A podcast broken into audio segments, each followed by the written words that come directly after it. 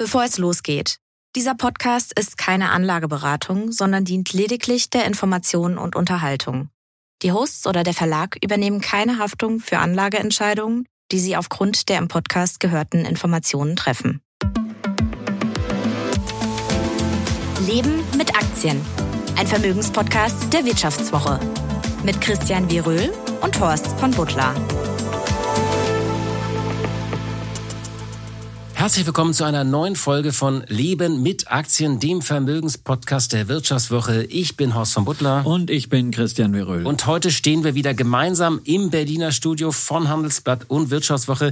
Christian, ich hoffe, du bist auf dem Hinweg nicht ausgerutscht. Die Fußwege und Straßen sind in Berlin ja doch recht glatt. Aber man muss erst mal festhalten, es läuft hier besser in Berlin als in München oder am Münchner Flughafen. Das haben wir auch lange nicht erlebt. Ja, wir haben einfach ein bisschen weniger Schnee. Aber es ist ja generell die Zeit, wo Medien wieder die Winter Aktien rausholen und das ist in Deutschland natürlich K&S, früher Kali und Salz und ja, die verkaufen auch Streusalz. Allerdings hatten wir schon mal drüber gesprochen im letzten Jahr.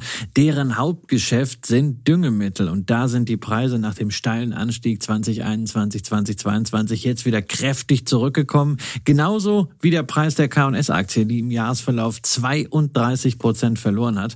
Tja, und jetzt bei 14 Euro wieder auf dem Niveau vom Herbst 2021 20 angekommen ist. Und wenn man auf den Winter spekulieren will, dann kann man sich vielleicht mit äh, Energieträgern beschäftigen. Aber die Winteraktie K&S, die braucht kein Mensch. Wir wollen ja sowieso nicht so viel spekulieren und wir blicken nicht nur auf die eisigen Temperaturen draußen, sondern auf die anderen Temperaturen, und zwar jene bis 2050. Wir machen einen kleinen Zwischenstand für Anleger zur Weltklimakonferenz in Dubai. Außerdem müssen wir noch auf das Allzeithoch des MSCI World schauen. Ich bin ein bisschen enttäuscht, du hast gar kein Champagner mitgebracht. Warum? Ach, du weißt ja, wie ich zu Allzeithochs stehe, aber dazu später mehr. Außerdem, Champagnerlaune haben wir ja nicht. Wir sind ein bisschen gedämpft. Charlie Manger ist verstorben und wir wollen ihn doch noch mit ein, zwei Gedanken ehren. Fast hätte er die 100 geschafft, die Henry Kissinger ja schon erreicht hatte. Auch er ist verstorben.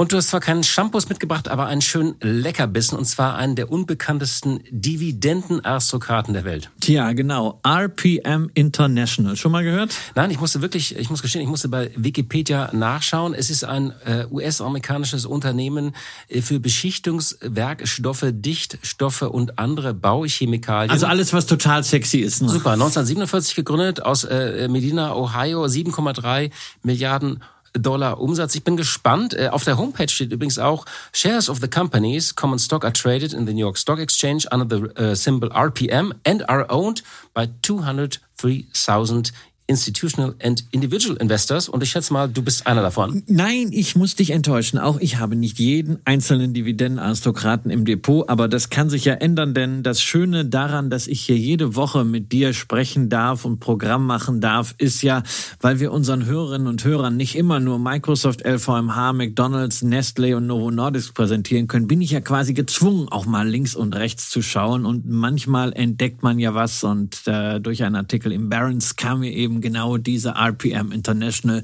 wieder vor die Finger. Das Ganze sehen.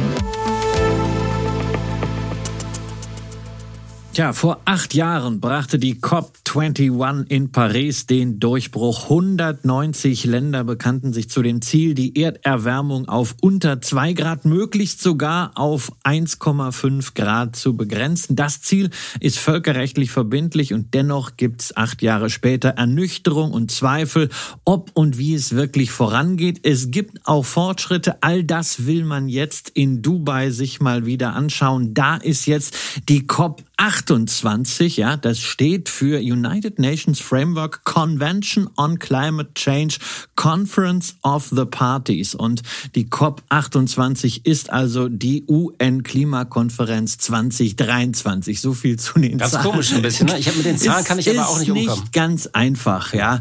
Auch ähm, die Verhandlungsergebnisse sind nicht ganz einfach. Es geht natürlich wie immer um den Umbau des weltweiten Energiesystems und da um die Frage, gelingt es uns schneller, äh, aus Kohle, Öl und Gas herauszukommen äh, als erhofft. Das ist so eines der großen Themen und natürlich Investitionen in erneuerbare Energien und das wurde schon geklärt, diesen Loss and Damages Fund für die äh, für den globalen Süden, also dass sie einen Ausgleich bekommen für die Weltklimaschäden. Das war ja wurde schon vor vielen Jahren versprochen, aber dieser Topf wurde nicht gefüllt. Jetzt gab es einige zusagen im Vorfeld. Ne? Muss man dafür, um solche Themen zu diskutieren, diesen riesigen Zirkus mitten in der Wüste veranstalten? Müssen da so viele Jets und Private Jets, Learjets äh, weltweit äh, nach Dubai fliegen? Ich meine, das ist ja nun auch eine äh, Prozession der äh, CO2-Emittenten dort. Welches Wortspiel erwartest du jetzt von mir? Die Wüste lebt, die Wüste bebt oder die Wüste klebt? Ja, na, die Wüste klebt ja noch nicht, weil also der, da die letzte Generation ist, glaube ich, nicht da. Nein, also ähm, natürlich werden jetzt in, in diesem dieser Tage auch wieder viele hier äh, grummeln in unserem Land äh, über diesen Klimazirkus. 70 oder 80.000 Menschen fliegen um die Welt, um wochenlang bei winterlichen 26 Grad darüber zu diskutieren, über die Folgen der Erderwärmung oder auch zu orakeln. Ich muss sagen, an diesem Groll ist immer was dran. Auf der anderen Seite, viele sagen ja auch, das ist nur noch so eine Climate Expo, also dass sozusagen alle sich präsentieren können. Aber man muss sagen, per Teams oder Zoom wird man das Problem auch nicht lösen können. Ich fand sogar, dass Dubai, das war ja sehr umstritten, es da zu machen, sogar ganz hilfreich ist, weil es den Kern des Dilemmas nochmal freigelegt hat. Es geht bis 2050 um die Frage, wie schnell und wie smooth die Menschheit von fossilen Brennstoffen loskommt, äh, die sie ja seit Jahrzehnten für die Wohlstandsmehrung verfeuert. Und bei dieser Frage gibt es, glaube ich, sehr viele naive Visionen und sehr realistische Projektionen. Das heißt aber nicht, dass sich gar nichts bewegt. Ja, dafür ist natürlich sehr viel nötig, vor allem Geld. Und da ist ja momentan, insbesondere in Deutschland, die große Klemme. Äh, das heißt, Habeck äh, konnte jetzt gar nicht nach Dubai äh, fliegen, weil er sich... Müssen sparen, ja. Ja, er muss, erstens müssen wir sparen, zweitens muss er zu Hause die, die grüne Fahne hochhalten bei den Verhandlungen über Was wahrscheinlich wichtiger ist, dass wir diesen Haushalt aufstellen, damit wir Sicherheit haben für die Industrie, dass sie sich umbauen kann. Ja, aber... Das ist wahrscheinlich eine kluge Entscheidung. Aber es gab natürlich auch eine ganze Reihe von Initiativen, die geplant geplant waren. Immerhin einen kleinen Erfolg kann der Bundeskanzler in Dubai äh, vorab schon mal verkünden. Er wollte ja diesen Klimaclub mit über 30 Staaten äh, ähm, haben und äh, da soll dieser Club eben vorangehen bei den Standards zur CO2-Bepreisung. Ja, das kann er vorlegen, aber äh, es fehlen natürlich beispielsweise die Chinesen. Man muss auch, äh, ja, die Chinesen fehlen oder die Chinesen gehen nichts. Man muss auch sagen, Deutschland fährt ja so ein bisschen blank und blamiert hin. Also wir, wir sind ja so der eingebildete Vorreiter weltweit und gerade erst hat dieses Urteil aus Karlsruhe der Ampel das staatliche Scheckbuch für die eigenen Klimapläne zerrissen und quasi als Reiselektüre hat das Oberverwaltungsgericht Berlin-Brandenburg ja noch ein Urteil hinterhergeschickt, dass sie gegen das Klimaschutzgesetz verstößt und sie verlangt nun ein Sofortprogramm. Ich finde es ja so bezeichnend, dass in Deutschland jetzt immer öfter die Gerichte diesen Fortschritt herbeiurteilen wollen, den wir nicht erreichen. Aber vielleicht von ausnahmsweise von mir mal so drei Punkte zu diesem ganzen, äh, zu dieser ganzen Klimakonferenz. Der erste Punkt ist so ein bisschen ernüchternd, aber er ist auch, glaube ich, man muss das realistisch sehen. Die Weltwirtschaft wird Öl und fossile Brennstoffe noch länger brauchen, als viele denken und hoffen. Da bin ich wieder bei diesem schönen Satz, den ich so gerne von dir zitiere. Die Welt ist nicht so gut, wie wir sie gerne hätten. Und dass wir Öl noch lange brauchen, haben wir ja mehrfach auch besprochen. Und da ist, ist halt auch ein Thema für uns als Investoren. Dann. Ist auch besser, also länger auch, als es für das Wohlergehen unseres Planeten, glaube ich, ratsam wäre. Aber die Weltwirtschaft ist auch kein Auto, bei dem man eben mal das Steuer herumreißen kann. Und für den Ausbau von Wind und Solar, für Ladesäulen und Schienen, für diese ganze Errichtung der neuen Infrastruktur benötigen wir auch fossile Energien. So. Und wir brauchen viel Geld. Genau. Und dieses Geld, auch darüber haben wir ja schon mal gesprochen, kann Muss ja das werden. Geld sein, was ja jetzt mit fossilen Energien äh, ähm, verdient wird, erwirtschaftet wird. Und einige der großen Ölkonzerne haben ja nach wie vor Milliardenbudgets für die grüne Transformation. Genau. Also der Ölbedarf wird vermutlich bis 2030 recht konstant bei 100 Millionen Barrel pro Tag liegen. Das hat die Internationale Energieagentur prophezeit. Aber, und das ist die gute Nachricht, die Dynamik des Übergangs zur sauberen Energie, das hat die IEA in ihrem letzten World Energy Outlook auch äh, festgehalten, sei jetzt nun ausreichend stark. Also das heißt, der Anteil der Fossilen wird das erste Mal sinken. Also man hat da schon so einen Peak bis 2030 und das ist so der zweite Punkt, der Hoffnung macht. Äh, man hat ja derzeit sehr viele negative Schlagzeilen über Windparks, die kollabieren, wo die Finanzierung zusammenbricht, über diesen perfekten Sturm der Branche. Aber wenn man mal wirklich äh, ähm, sozusagen auf die Statistiken insgesamt äh, anschaut, hat die IEA gesagt, man hat schon ein Momentum erzeugt, 40 Prozent mehr Investitionen in saubere Energie seit 2000, im Vergleich zu 2020. Es gäbe viele eindrucksvolle Beispiele für einen sich beschleunigenden Wandel und nochmal so zwei Zahlen.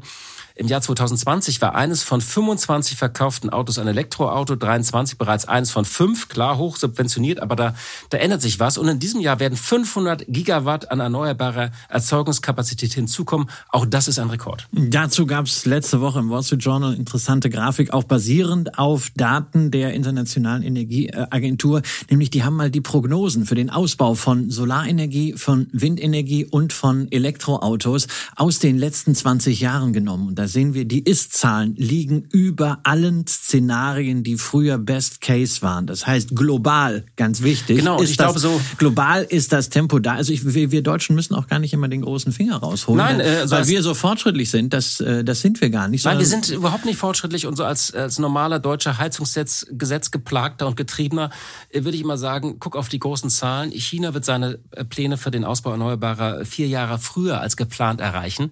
Die packen so viel Solarenergie pro Jahr hinzu, wie hier insgesamt installiert ist. Und das ist, glaube ich, so der dritte Punkt. Die Jahre bis 2030 bleiben ein Schlüsseljahrzehnt, in dem die Menschheit vor allem ihre Kapazitäten ausweiten muss. Sie muss hochfahren, ausbauen und skalieren. Das heißt, wir brauchen so keinen Zaubertrank oder keinen Daniel Düsentrieb. Wir brauchen auch keine neuen Gerichtsurteile, die so komplexe wirtschaftliche Entscheidungen irgendwie in, in juristische Deadlines zimmern wollen. Wir brauchen einfach, äh, wir brauchen die Fähigkeit, das auszubauen. Da ist Deutschland nicht so gut drin. Nochmal eine Zahl für dich. Die Welt äh, oder die Menschheit installiert derzeit 1,5 Millionen Wärmepumpen pro Monat. Und bis 2030 müssen wir in der Lage sein, 5 Millionen pro Monat zu installieren. Das heißt, bis dahin so das Dreifache müssen wir in der Lage sein zu installieren. Das, man denkt mal so, das schaffen wir nicht, aber, Aber einige Zahlen global, global ist das möglich. Global ich habe ist auch an diesen möglich. ganzen globalen Zielen nicht so den Zweifel, aber ich habe Zweifel an dem, was die Bundesregierung zum Beispiel zum Windausbau sagt. Da ist ja 2023 auch schon wieder viel versandet und jetzt soll es ab 2024 dann so richtig losgehen. Da ist die Frage, kann die Bundesregierung, selbst wenn sie will, genügend tun oder versackt nicht auch viel auf Länder- und kommunaler Ebene? Ja, und da geht es auch um die großen Hebel. Nochmal ganz spannende Studie von Roland Berger, würde ich auch nochmal gerne zitieren. Die haben nochmal gesagt, man müsste irgendwie rund 24 Gigatonnen CO2 einsparen bis 2050. Hintergrund, die Welt stößt so 40 Gigatonnen pro Jahr ungefähr aus.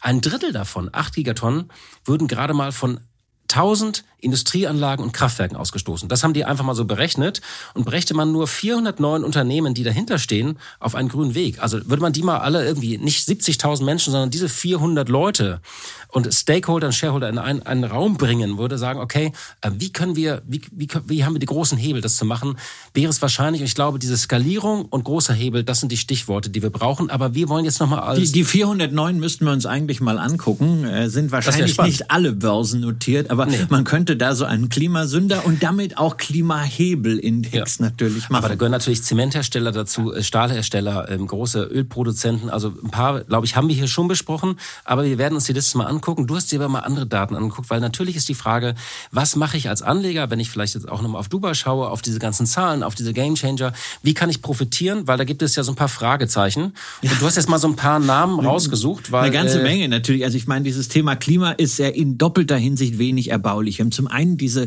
Themenfonds. Ja, wir haben ja verschiedentlich auch über den iShares Clean Energy ETF gesprochen. Übrigens nach wie vor einer der zehn beliebtesten Sparplanindizes in Deutschland. Das heißt, dass dieses Thema saubere Energien durchaus zieht. Ja, nicht von ungefähr sind da immer noch 3,4 Milliarden Euro Assets under Management drin, obwohl die Performance eben gruselig ist. Seit dem Hoch Anfang 2021 mehr als die Hälfte verloren. Allein in den letzten zwölf Monaten 35 Prozent minus. Und das Problem ist, dass es eigentlich zu gut gelaufen ist. Wenn du hast es ja beschrieben, der Ausbau der Erneuerbaren, der läuft richtig gut. Warum? Zum Beispiel, weil die Preise für Solarmodule ins Bodenlose gefallen sind. Solarenergie wird immer billiger. Das ist toll für diejenigen, die es betreiben, aber das bringt natürlich die Margen der Komponentenhersteller immens unter Druck und das sieht man dann natürlich in den zuvor auch kräftig gehypten Kursen. Und dann haben wir das Problem bei den Betreibern, wie beispielsweise hier Encavis oder 7C Solarparken, da sind die äh, gestiegenen Zinsen ein Argument, dass viele dort erstmal nicht investieren wollen, wobei ja gerade die fallenden Modulpreise die höheren Kapitalkosten kompensieren. Bleibt für mich Sehr, sehr Ein paradoxer Boom. Alles soll ausgebaut werden, aber die Betreiber verdienen kein Geld. Ja, du hast man, braucht einen ganz, man braucht da einen sehr, sehr langen Atem, äh, wirklich. Und es machen ja viele mit dem Sparplan. Und diejenigen, die sich einmal dafür entschieden haben, die sollten bitte auch dann dabei bleiben. Nur, das kann ein Thema sein, was wirklich dann vielleicht erst 2030 aufgeht. Aber wie mein lieber Freund Uwe Jenner, der Börsenhändler von Twitter, immer so schön sagt, äh, am Ende kackt die Ente. Das heißt, am Ende muss es dann irgendwann raufgehen. Und da muss man den Sparplan für durchhalten. Ich bin jetzt immer so ein bisschen überfordert. Also da stehen ja tausend Kürzel eh immer hinter diesen MSCI World äh, ETF-Sparplänen und dann steht da ab und zu ein ESG oder ich bekomme eine Nachricht als Sparer, dass mein mein Dings umbenannt wurde, da ist jetzt Ja, plötzlich ja, ja. ESG drin und da bin ich immer überfordert und du hast jetzt mal nicht drei Punkte, sondern dir fünf Produkte angeschaut. Ja, das Kläre uns auf. Ja, das ist dann bei denen, die sagen, okay, ich möchte da irgendwie so marktbreit äh, investieren. Und da gibt's halt wirklich sehr, sehr viele. Und das Problem sind halt diese bisweilen auch sehr wolkigen Definitionen von Nachhaltigkeit und Klimaschutz. Und zu diesen äh, fünf Beispielen, alle mal auf Basis des MSCI World, der hat ja in seiner normalen Version 1511 Aktien. Und die erste Stufe ist dann so der sogenannte ESG Screened Index. Da sind noch 1389 Aktien drin. Also so neun- Das- 92% Genau, also das 90% heißt so ungefähr. 8 Prozent fliegen raus und das ist dann so der Konsens dessen, wo man sagt, naja, das ist so Bebe, ne? also natürlich Waffen, Tabak, Palmöl, äh, Öl und Gas, Thermalkohle, Öl, Sand, aber man hat dann, ne, das kommt dann auch noch im Leitfaden dazu, ein das äh, Bemühen, eine Reduzierung der Kohlenstoffemissionsintensität um mindestens 30 Prozent im Vergleich zum Mutterindex. Ja, ist also schon auch wieder nicht sonderlich transparent, aber ich habe noch einen großen Teil die Werte, die sowieso schon drin sind. Dann gibt's den ESG Enhanced Index. Da Enhanced finde ich auch so ein geiles Wort immer. ja, das ist jetzt nicht nur screened, sondern enhanced. Da sind jetzt zusätzliche Wir bieten demnächst so einen. Enhanced Podcast auch nochmal an, so eine extra Version. Nee, Ja, Entschuldigung, es wird, es wird dadurch, es wird dadurch, es wird dadurch eben auch nicht besser, äh, das, das Enhanced, weil du entwertest wieder das Basisprodukt. Und hier haben wir es dann schon, äh, dass es nicht, nicht packbar ist. Was ist jetzt hier wirklich dieses Enhancement gegenüber dem anderen Index? Auch da geht es darum, EU-Klimawandel, Benchmarks zu treffen. Alles sehr wolkig. Am Ende sind es 1383 Aktien, aber es sind andere. Also, ne, wenn ich einfach sagen will, okay, ich will die größten Sünder eliminieren, bin ich mit dem ESG Screen schon ganz gut. Dann wirklich spannend wird es beim Thema SRI, also Socially Responsible Investing. Da sind plötzlich nur noch 414 Aktien drin. Das heißt, die Grundgesamtheit einfach mal geviertelt. Und da hat man natürlich dann noch ganz andere Top-Werte. Beispielsweise ist dann jetzt hier eine Tesla mit viereinhalb Prozent plötzlich drin. Die ist im MSCI World nur mit 1,2. Eine Microsoft ist drin mit viereinhalb, wie im MSCI World. Eine Apple fehlt hier. Ähm, dagegen gibt's dann wieder einen anderen Index, MSCI World Climate Paris Aligned Benchmark. Der spielt also an auf die Klimaziele von Paris. Da ist Apple wieder drin, zusammen mit Microsoft komisch bei, bei 5 Prozent. Verstehst du das? Nein, Also- nein, ich verstehe es nicht. Und ich, äh, ich werde das auch nochmal posten bei äh, Twitter. Einfach die Indexbeschreibungen, die aus den Factsheets von MSCI kommen. Daran kannst du die Kriterien einfach nicht nachvollziehen. Das heißt, du musst, wenn du es wirklich herausfinden willst, tief in die Leitfäden reingehen, kommst aber am Ende dann auch wieder zu dem MSCI ESG Nachhaltigkeits Klima CO2 Rating. Und das ist ja auch nicht voll granular. Das heißt, anders als bei den ganzen normalen marktkapitalisierungsgewichteten Indizes oder bei Indizes mit ein paar Ausschlusskriterien, kein Tabak, keine Kohle, keine Waffen, weißt du hier nicht, warum diese Dinger so aussehen. Ja, und du lässt dich dann vielleicht als Anleger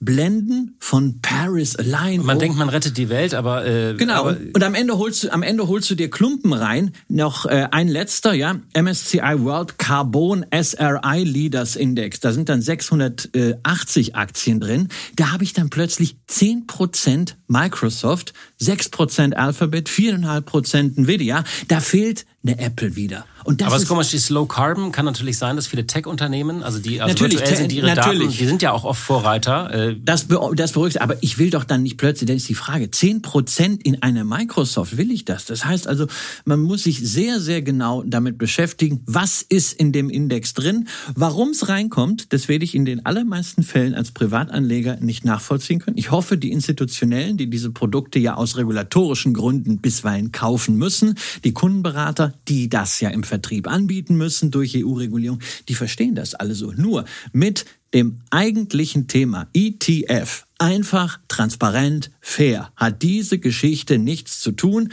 und schon gar nicht dann, wenn ich irgendeinen ETF habe und der wird dann im Nachhinein nachhaltig gemacht, weil irgendwas Grünes, irgendwas Klimaschonendes draufkommt als Filter. Und plötzlich habe ich eine ganz andere Sektorstruktur, plötzlich habe ich viel weniger Werte, ich habe also Klumpenrisiko. Und da muss ich sagen, ich bin ein mündiger Anleger. Und wenn ich etwas Nachhaltiges haben will, kann ich mir das selber kaufen, aber ich möchte nicht zwangsbeglückt werden. Das liegt im Trend.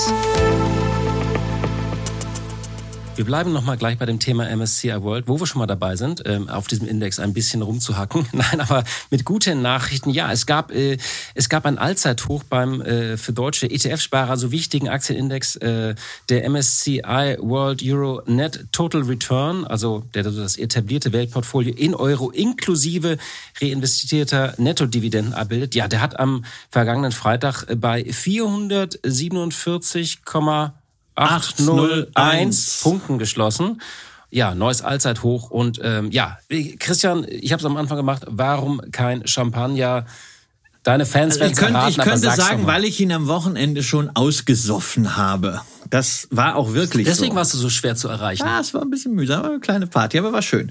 Ähm, aber so besonders ist ein Allzeithoch beim MSCI World ja nun auch nicht. Ne? Seit Beginn der Indexhistorie, Anfang 1972, ist das jetzt das 833. Allzeithoch. Heißt also, im Durchschnitt gibt 16 Allzeithochs pro Jahr, quasi alle 22 Tage, wobei solche Durchschnitte natürlich völliger Quatsch sind, denn die Spannweite ist ja immens. 2021 gab es 78 neue Kursrekorde, 1983 immerhin 71. Aber in den Jahren 2001 bis 2013 oder 1974 bis 1980 gab es eben kein einziges neues Allzeithoch, denn da waren die Kurse mehrere Jahre unter Wasser. Das heißt, man sollte, wenn man solche Wegmarken hat, erstmal sagen so, oh Gott, äh, jetzt keine Angst haben nach dem Motto so, ist das jetzt der Peak, jetzt muss ich mal irgendwie ein bisschen Kasse machen und verkaufen. Ähm, das heißt, äh, nur diejenigen, die vielleicht sagen, sie wollten eh verkaufen, die könnten das mal dann zum Anlass nehmen, so ein bisschen zu entnehmen. Ja, wenn ja so die Entnahmephase dann irgendwie ist anfängt. Begriff, Entnahmephase. Ja, das oder das Entsparen. Ne? Das, das klingt auch fast wie so beim, beim Doktor, ne? Sie kommen jetzt so langsam in die Entnahmephase. Da möchte ich aber nicht wissen, was da so entnommen wird, ja. Aber ich, ich meine immer Endsparen, weil es wird ja immer sehr viel über das Sparen geredet und ja. das findet ja auch äh, die Bankenwelt immer ganz toll zu motivieren zum Sparen, ähm, weil da kommt ja dann Geld in die Fonds rein und in die Depots, aber es gibt halt auch diese spiegelbildliche Geschichte des Endsparen und darüber wird leider ein bisschen zu wenig gesprochen könnten wir auch mal äh, ändern. Aber grundsätzlich ist klar, keine Angst vor neuen Allzeithochs. Denn was kommt nach einem Allzeithoch? Das Allzeithoch. Richtig. Nur eben früher oder später. Es kann, zack, zack, zack, relativ schnell gehen. Es kann halt auch wirklich diese Löcher geben und wer langfristig spart, dem kann das beim Vermögensaufbau eh egal sein. Ne? Der sagt einfach, er muss weiter sparen und natürlich auch in einem Allzeithoch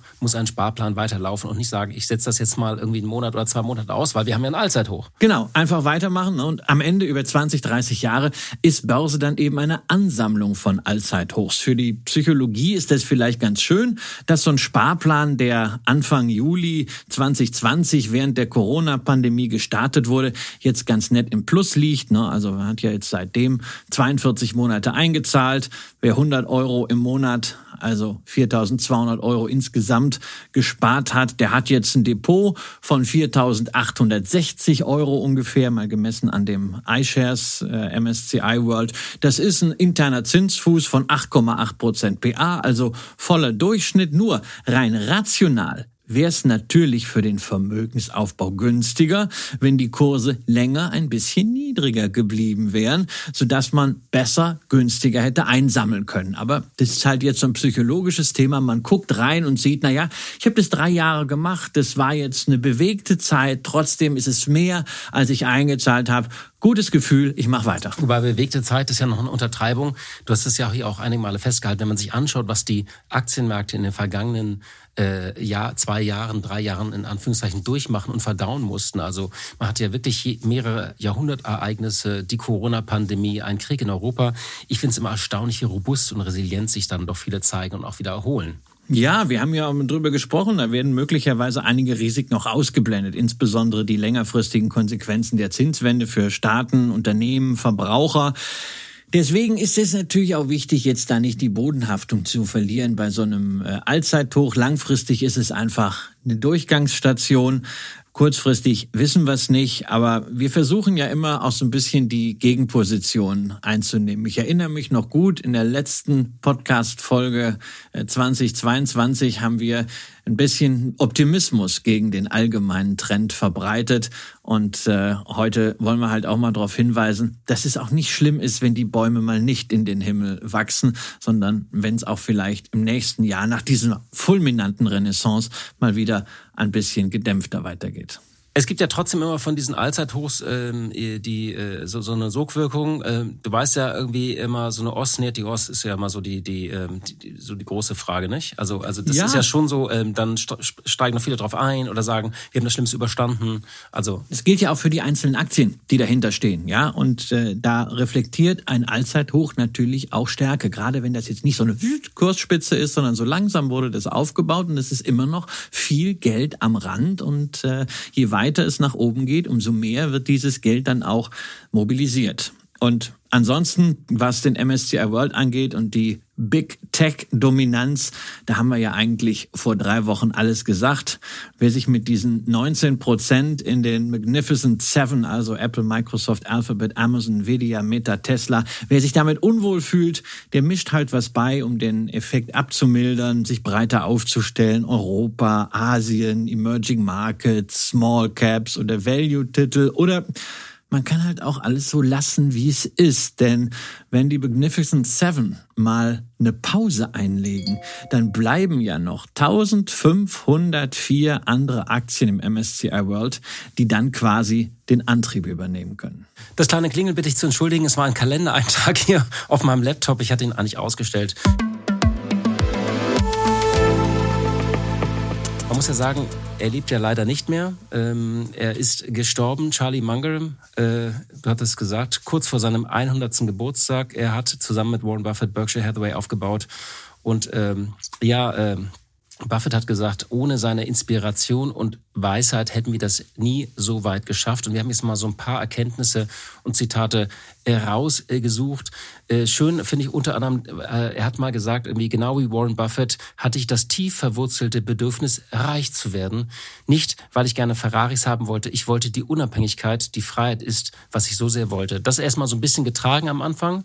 Ähm, und dann äh, äh hat, ähm, äh, hat äh, Charlie, wenn die sich gestritten haben, die beiden, Warren Buffett und Charlie Munger, äh, hat Warren Buffett mal erzählt, immer wenn wir nicht übereinstimmten, beendet Charlie die Konversation mit den Worten, Warren, denk darüber nach, dann wirst du mir zustimmen, denn du bist intelligent und ich habe recht. Das finde ich auch ein ist, sehr cooles ist ein, Zitat. ist ein schöner äh, Satz, der natürlich irgendwie auch passt, denn äh, Mange war tatsächlich der zweite wichtige Lehrmeister von Warren Buffett. Der erste war natürlich ganz klar äh, Graham. Da hat Buffett das Value Investing gelernt, also dieses Cigar Butt äh, Investing. Also man sammelt wirklich diese Zigarettenstummel auf, ganz günstig bewertete Aktien, kauft den Dollar für 50 Cent, wo es wirklich diese klassische Value-These geht, der Gewinn liegt im Einkauf. Und Manger ist dann doch derjenige, der den Fokus von Buffett sukzessive verändert hat, nämlich stärker Richtung Quality Investing, was Buffett und ja auch Manger dann mal so in das äh, schöne äh, Wort gekleidet haben, buying a wonderful company at a fair price. Ja, also ein wunderbares Unternehmen zu einem fairen Preis ist besser als ein, hm, naja, irgendwie mittelmäßiges Unternehmen zum Superpreis. Und ohne dieses Credo hätte Buffett sicherlich viele Investments so äh, nicht, nicht gemacht. Beispielsweise auch Coca-Cola. Äh, die waren natürlich damals kleiner und sie waren damals günstiger, aber äh, eigentlich nicht das klassische, äh, klassische Beuteschema von Buffett gewesen über das Thema Intelligenz, was ich eben zitiert habe, da hat er auch einiges gesagt und ich finde, äh, fand ein, ein Zitat toll, dass er gesagt hat, viele Menschen mit einem hohen äh, IQ sind eigentlich äh, schlechte Investoren, weil sie ein schlechtes Temperament haben. Und er sagt, ein gewisses Temperament ist wichtiger als der Verstand.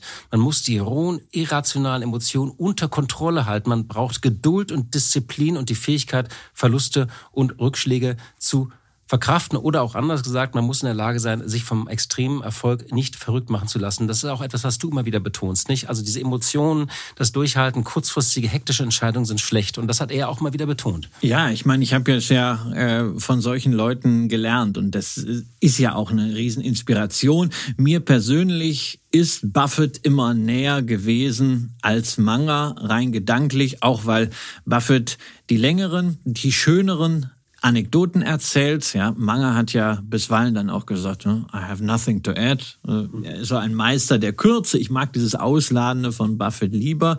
Aber genau das ist ja dann diese Quintessenz, die er auch in ganz, ganz vielen Sätzchen verwurstet hat, nämlich sich Zeit nehmen und den Werten auch Zeit zu geben, wirklich zu wachsen.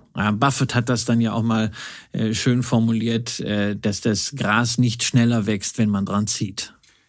Und vielleicht hast du noch etwas ähm, da, da am Rande gesagt. Charlie Munger hat mir 2014 in einem Interview mit dem Wall Street Journal gesagt, ähm, und das ist auch eine wichtige Tugend neben der Geduld äh, oder die, die Geduld nochmal betont. Es ist das Warten, das einem als Investor hilft. Und viele Leute können es einfach nicht ertragen, abzuwarten Warren Buffett sagte er, dann könne dagegen ohne Probleme auf seinen Händen sitzen und nichts tun, bis die richtige Zeit gekommen ist. Und ich glaube, ähm, das ist auch etwas, ähm, was ähm, diese Ungeduld, die man oft hat, die einen zu falschen Entscheidungen drängt. Oder man muss sagen, man muss jetzt das schnell noch erledigen. Das ist, glaube ich, auch eine Tugend, die man wirklich nochmal von dem Erbe von Charlie Munger mitnehmen sollte. Ja, und da können, glaube ich, äh, beide Arten von Investoren etwas lernen, sowohl die aktiven als auch äh, die passiven. Ähm, die passiven müssen einfach den Faktor Zeit für sich arbeiten lassen. Ja, Time in the market ist eben am Ende wichtiger als Timing the market. Und die aktiven müssen sich halt fragen lassen, wollen Sie wirklich eine Aktie zu jedem Preis? Wollen Sie das unbedingt haben? Oder können Sie nicht warten, bis eine Aktie dorthin geht, wo Sie eigentlich diesen Preis ganz gerne hätten? Da sind wir dann mitten in der Bewertungsdiskussion. Eine Sache, die gar nicht so oft äh, erwähnt wird, ist, dass Charlie Munger immer das lebenslange Lernen auch betont hat. Also er hat sehr viel gelesen. Er hat gesagt, in meinem ganzen Leben habe ich keinen klugen Menschen getroffen, der nicht ständig gelesen haben, keine Null. Also man muss viel lesen, sich neues Wissen aneignen. Und da hat er gesagt, gesagt, ähm, diese, wenn einem irgendwann Erfolg zu Kopf steigt, dann macht man eigentlich die größten Fehler. Menschen müssen äh, Lernmaschinen sein, sie müssen fleißig sein äh, und so geht man jeden Abend ein bisschen klüger ins Bett. Das klingt erstmal wie eine Binse, aber ich glaube, dass auch diese Menschen mit Weisheiten, die wir oft sagen, oh Gott, was haben sie jetzt gesagt, dass er sagt, ich lerne selbst dazu und ich versuche auch immer Neues zu lernen. Das ist auch eine wichtige Komponente, wenn man äh, unter anderem, wenn man Aktien und, und insgesamt die Märkte verstehen will. Ja, und das mag sich alles wie eine Binse anhören, ist aber dann eigentlich für viele, gerade in so medial aufgeladenen Zeiten, schwierig umzusetzen, wirklich sich dann rauszunehmen und jetzt mal irgendwas Allgemeines zu lesen, was einen insgesamt weiterbringt, äh, ein bisschen das Ganze sehen, was wir in jedem Podcast am Anfang versuchen und nicht sich so von den News des Tages erschlagen zu lassen. So ganz einfach ist es nicht, auch wenn das dann aus dem Munde dieser alten Herren so banal klingt. Also, man kann von diesen Weisheiten noch viel mitnehmen. Also, er ist gestorben, es ist sehr schade, aber er hat auch ein ja, biblisches Alter erreicht. Wir schließen jetzt mit einem Zitat von ihm und kommen zur letzten Rubrik. Er hat nämlich mal gesagt, wir haben drei Körbe für Investitionen. Ja, nein und schwer zu verstehen. Und ich bin jetzt gespannt, worauf die nächste Rubrik einzahlt. Hidden Champions. Es gibt ja Dividendenaristokraten, die wir hier oft im Podcast erwähnt haben und auch immer wieder gerne analysieren, zum Beispiel Johnson Johnson, Coca-Cola, du hast gerade gesagt, PepsiCo, McDonald's, Nestle, Novartis, Roche, Novo Nordisk äh, und äh, ja, alles Dividendenaristokraten. Und die haben auch gezeigt, sie können sich äh, anpassen, sie sind resilient, sie können auch über verschiedene Krisen hinweg äh, Dividende oder Mehrwert für ihre ähm, Aktionäre generieren und auch ausschütten. Genau, so. das sind ja Riesenzahlen. Also Dividendenaristokrat heißt seit 25 Jahren mindestens jedes Jahr die Dividende erhöht. Und manche gibt es auch, die machen seit über 50 Jahren, nicht? Genau, und das kannst du natürlich auch mal irgendwie so zwei, drei, vier Jahre in einer schwierigen Phase aus den Reserven dann machen, aber das kannst du nicht 25 Jahre äh, entsprechend durchhalten. Ne? Entweder ist dann wirklich das Geschäft mitgewachsen und du hast dann wieder ein neues Niveau erreicht oder es äh, klappt dann irgendwann runter, so wie beispielsweise äh, bei AT&T. Aber da sind schon sehr, sehr beeindruckende äh, Track Records da. Und zwar eben nicht nur bei diesen bekannten Unternehmen, sondern es gibt eben auch so einige, die ein bisschen unbekannter sind, auch jetzt keine Small Caps, sondern wir reden hier über ein Unternehmen RPM International. Und was die machen, das klingt so ein bisschen eigentlich fast wie so ein Hidden, deutscher Hidden Champion eigentlich. Also ja. besondere Anwendungen, also äh, Hersteller von Baustoffen, aber eben nicht klassisch Zement oder Holz, sondern Isolierungen, Dichtmasse, Korrosionsschutz, Bodenbelagssysteme. Äh, das klingt eigentlich eher so, ja, irgendwo im Schwarzwald. Also, das, also wir können das jetzt mal mit den Körben schon mal von Charlie Manger aufgreifen. Da sehen wir also, das ist jetzt nicht in dem Korb zu schwer zu verstehen, sondern es ist eine einfache Geschäftstätigkeit, wo halt auch wirklich gefällt, RPM allokiert Anwendungen, die irgendwie speziell sind. Und da ist in der Regel etwas mehr zu holen, als wenn man jetzt einfach nur Zement macht, als wenn es nur ein Commodity ist. Man ist nicht so schnell austauschbar. Auch RPM ist eben einer von diesen Dividendenaristokraten. Seit 50 Jahren die Dividende jedes Jahr erhöht, also länger als wir beide auf der Welt sind, muss man sich mal vorstellen, das auch erwirtschaftet, ist jetzt mit einer Rendite von 1,65 Prozent aktuell natürlich nicht das, was der Dividendenjäger will, aber da ist einfach die kontinuierlich steigende Dividende ein Ausweis der Resilienz dieses Unternehmens. Vielleicht mal ein paar äh, kurze Daten. Das Unternehmen wurde 1947 gegründet vom Großvater des heutigen CEO. Ja, also äh, wieder eine schöne Familienwachstumsstory. Genau, genau, bloß hier werden die nicht unbedingt an der Börse. Ähm, es gab viele Übernahmen, alleine in den vergangenen 30 Jahren 175 Stück. Also so ein Serial Acquirer müssen sie offenbar auch erfolgreich gemacht haben in einem sehr fragmentierten Markt. Und äh, sie machen 7,5 Milliarden äh, Dollar Umsatz 70 Prozent in den USA, der Rest ist breit gestreut und die Bewertung liegt so bei rund 13 Milliarden Dollar. Ja, und der Umsatz ist seit 2011 wirklich auch jedes Jahr gewachsen. Davor war so ein leichter Wackler im Nachgang zur Finanzkrise. Die Rohmarge allerdings, die ist mit 36 Prozent heute geringer als vor zehn Jahren. Da waren sie bei über 40 Prozent, was allerdings an einem veränderten Produktmix äh, liegt. Bei der EBITDA-Marge und beim Nettoergebnis hat man das wieder ausgeglichen ermöglichen, aber gleichwohl Profitabilität bei RPM ist ein Thema. Es gibt aktuell wieder ein Programm zur Effizienzsteigerung, was planmäßig läuft, aber das ist auch bis 2025 angelegt. Also da kommt noch was, was natürlich dann auch für Fantasie sorgt, wenn es denen wieder gelingt, mit dem Produktmix jetzt ihre Rohmarge auf das alte Niveau zu heben. Und die Aktie hat sich äh, über zehn Jahre verzweieinhalbfacht von 40 Dollar auf derzeit 105. Allerdings hängt der Kurs seit 2020 in so einem Seitwärtskorridor zwischen 80 Dollar und 105 Dollar fest. Und das Ganze bei einer Bewertung, die gemessen an der Qualität des Unternehmens fair ist. Für das Mai-Ende Fiskaljahr werden so knapp 5 Dollar Gewinn je Aktie angepeilt bei hoher Cost-Conversion und akzeptabler Nettoverschuldung. Ja, was, wie schaust du nun auf diese Aktie? Es ist keine Aktie, die man sofort kaufen muss, aber es ist eine Aktie für Charlie Munger. Eben nicht nur, weil es so Wonderful Company ist, nicht nur von der Story Sondern auch einfach, wie es sukzessive aufgebaut wurde mit diesem Serial Acquiring, also das Übernahmen wirklich in diesem kleinen heterogenen Bereich, dass es wirklich funktioniert, so ähnlich wie bei einer Brenntag. Und Charlie Manger verdanken wir ja auch den schönen Satz, Gelegenheiten bieten sich dem vorbereiteten Geist. Und das heißt, man muss sich Dinge auch mal auf die Watchlist setzen für den Fall, dass es mal an der Börse rumpelt. Da sagen viele, ja, also ich würde ja gerne mehr Aktien kaufen, aber es muss einfach mal runtergehen. So, dann geht's runter, 20 Prozent. Und wenn man dann erst anfängt und sagt, oh, hm, jetzt muss ich mal überlegen, was kaufe ich denn jetzt in diesen schlechten Zeiten? Das ist zu spät. Dann muss man wissen, okay, das sind die Werte, auf die ich gucke. Und für jemanden, der sagt, ich möchte mal was in einer tendenziell zyklischen Branche haben, einem Unternehmen, das über Generationen wirklich bewiesen hat, sie schaffen es, die zyklischen Schwankungen in ihren Geschäften auszugleichen durch Produktqualität, durch Innovation, auch durch Übernahmen, ist das was, was auf die Watchlist gehört. Ähm, ist sicherlich so systemisch irgendwie so ein bisschen zwischen Constellation Software, da hängt es dann ganz hoch, weil das sind ja die Serial Acquire schlechthin, die auch ganz kleine Buden in ihren Verbund integriert. Und Brenntag hier in Deutschland. Das erinnert mich auch daran, das ist ja auch eine sehr zersplitterte Branche, genau. wo es immer wieder war, das hat, hast du auch mal so äh, schön aufgezeichnet, wie viele Übernahmen es in ja. diesem Bereich äh, des Chemiehandels gibt, nicht? Ja, aber es sind natürlich ganz andere Märkte. Ne? Also Softwaremarkt, da reden wir halt über ganz andere Margen. Bei Brenntag reden wir natürlich über mehr Commodities Commodities, weniger Möglichkeiten, sich auszuzeichnen, die RPM.